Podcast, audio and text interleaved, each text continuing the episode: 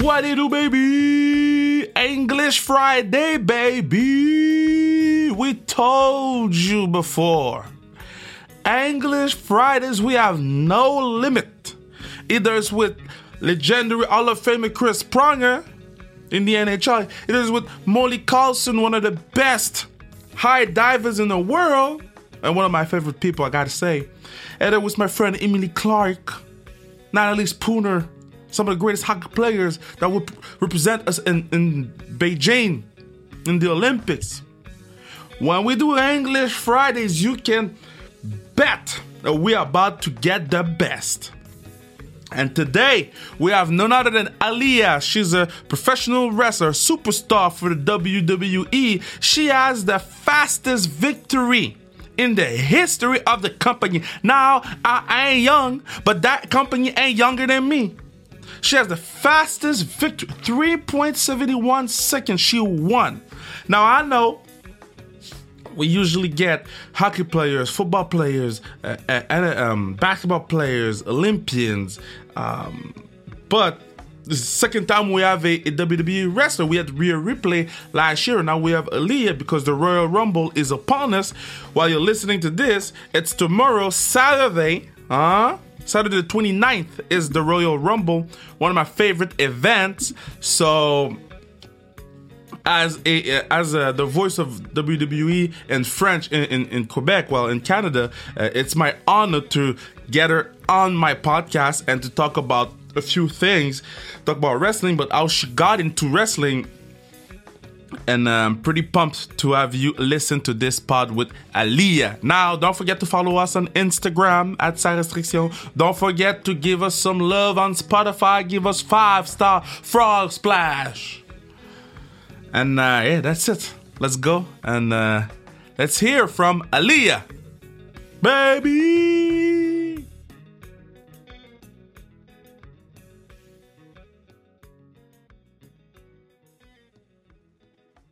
First of all, Aliyah, I want to know how you're doing.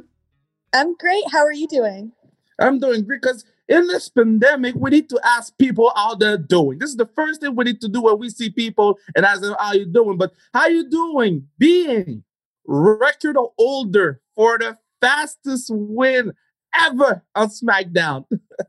oh my goodness, it feels incredible. You know, all I have to say is hard work pays off, and I am so grateful, so blessed, and you know, I'm going to continue to keep working hard, kicking ass because that's what I do.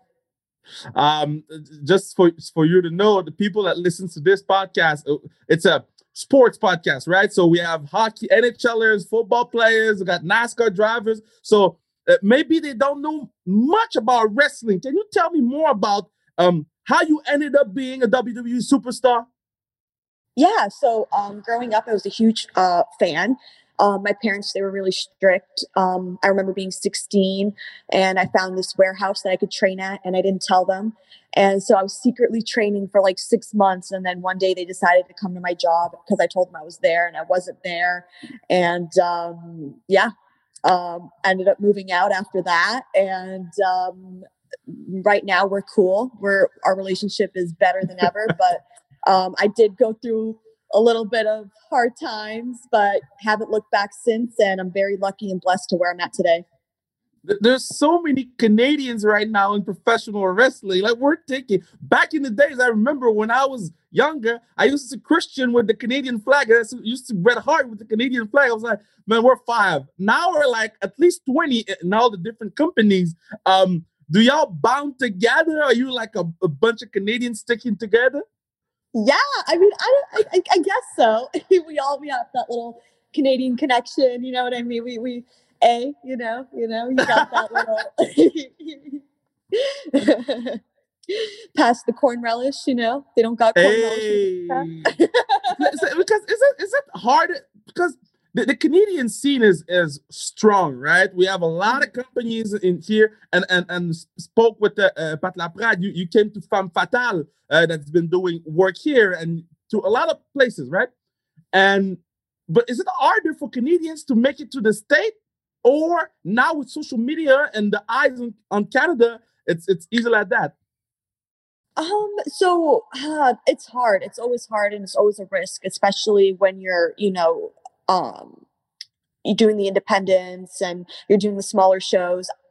Me growing up, I was lucky, you know, when before I was signed WWE and I would do, um, you know, the indie shows. Um, I was, I never really had any problems getting through or, you know, um, so I mean, I feel like with right now with social media, the exposure, um, it's definitely there. I'm not sure if it's I don't I'm not sure if they're like having a lot of shows out there right now with the lockdown and the restrictions or anything. Yeah, we have none. We have a curfew. you guys have a curfew. Oh yep. man, no. That's Montreal.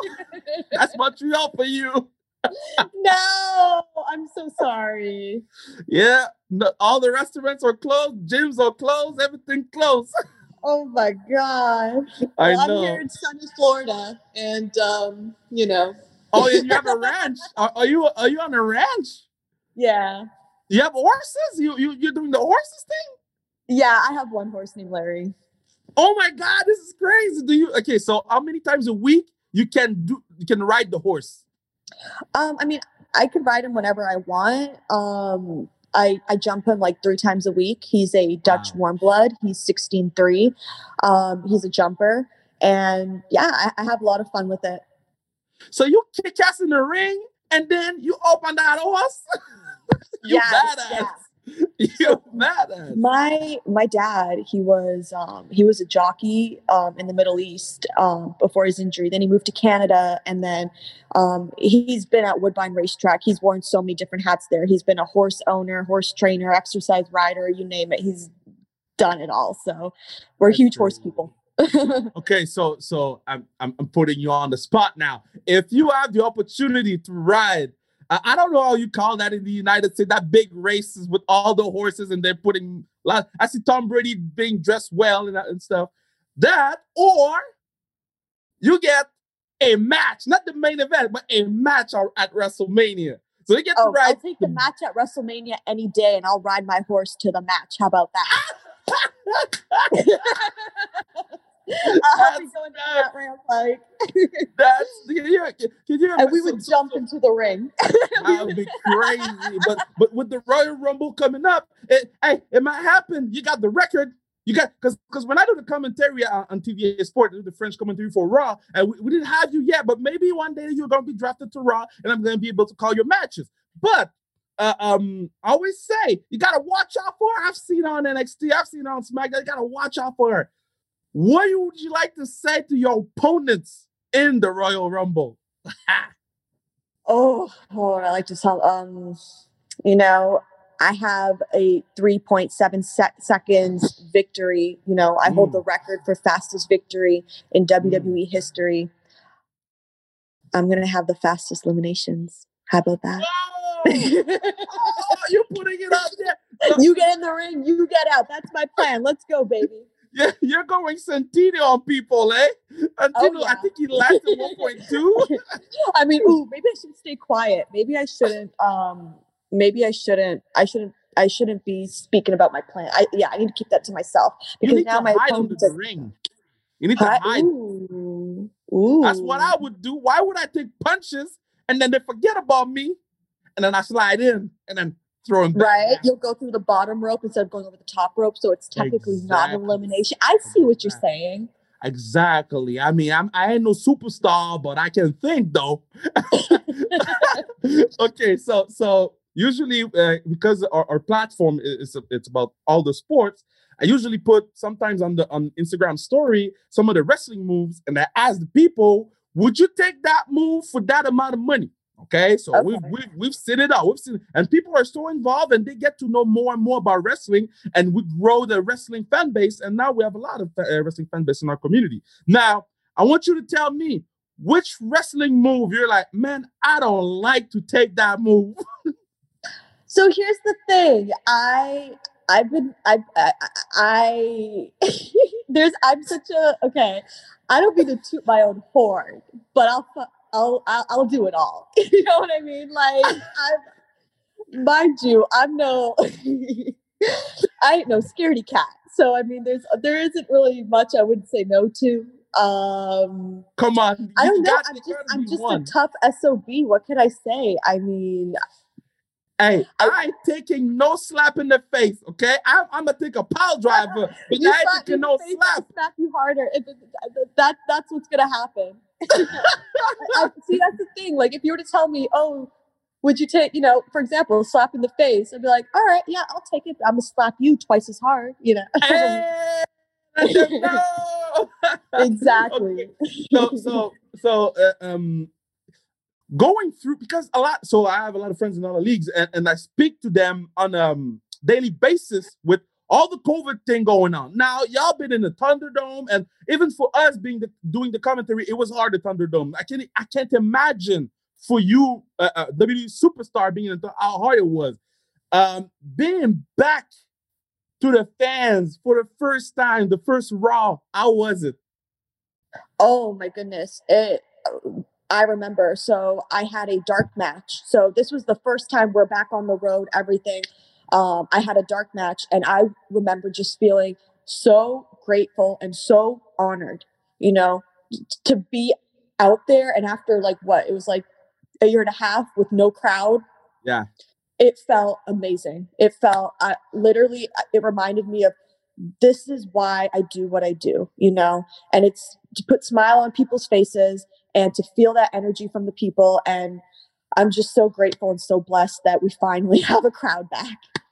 So how, does it work? Because I know I know um the NFL uh they kind of stopped doing the testing because they're like, nah, man, I I want to I want to play. so got NHL. They got, so how do you how, how how works with you guys? Do you have to go in somewhere and test every day, or if you have symptoms, yes, you go? yes, yes. So before um, when we go in, um, we do have um, our you know our doctors and our athletic trainers, and uh, we do get tested.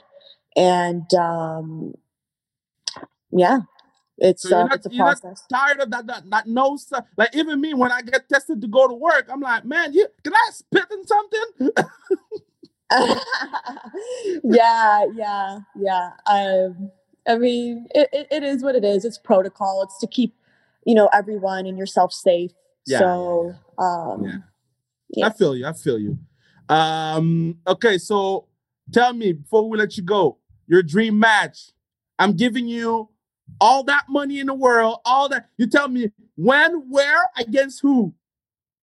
I'm gonna have to say, make it a triple threat match. Me versus Mickie James versus Trish Stratus at the grandest stage of them all. How about WrestleMania?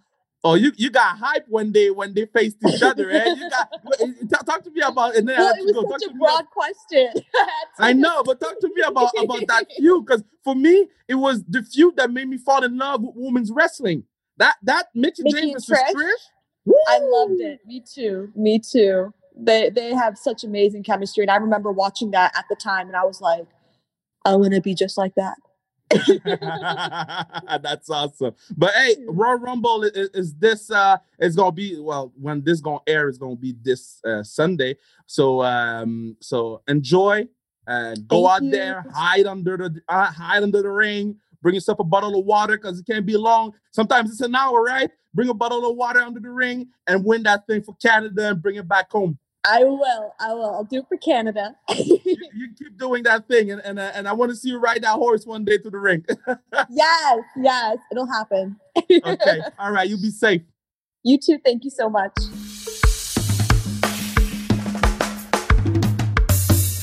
Yes, yes, yes. Aliyah, Aliyah, great, great, great girl. So, um, speaking with the WWE, we we um decided that it would be cool to have more of them on the podcast. Um, the plat- this platform is a great fit for them. Uh, the the WWE superstar who've been on the pod loved it, and uh, it, it- it's time for us to expand and get uh, uh, more and more and more superstars on the pod for the, those English Fridays because uh, uh, the, they, they are mega star. You look at those their, their social media following. Uh, they're on TV on Fox biggest network in the USA. They they are on TV on USA Network. They do pay per views. They do uh, um, premier live events. The WrestleMania will be at Cowboy Stadium in front of uh, two two hundred thousand people because they're doing two nights. It's it's huge. The wrestling is huge, man. I'm telling you, you people laughed at me when I when I, I first uh, started to do the, the the commentary for Raw at TVA Sports every every Wednesday. I've been doing this for five years now, and uh, five, it, it goes fast. At five years, wow. I've been doing this for five years, and people laughed at me at the beginning. Why why would you do this or and those same people laughing, they're the same people watching now because we brought our touch, we brought our color, we brought me and Pat Laprade. We we are doing our thing with the product that we receive. It's something for the people. It's not specific for me or Pat. It's it's me or me and Pat giving everything we have for you, doing uh, our expressions with our love and with our everything, you know? Put a lot of time into it, and people see that, they notice that, and now instead of laughing, they're watching. When I mention them on the on the the broadcast, I mention the name on the broadcast, they're like, "Oh man, he said my name. That's crazy." So um, yeah, thank you, Aliyah, for your time. Thank you, everybody, for listening to this pod. Thank you, Bruno, partner of the pod, Mathieu Brutus, and let's go. Let's have more English Fridays, baby. Let's go.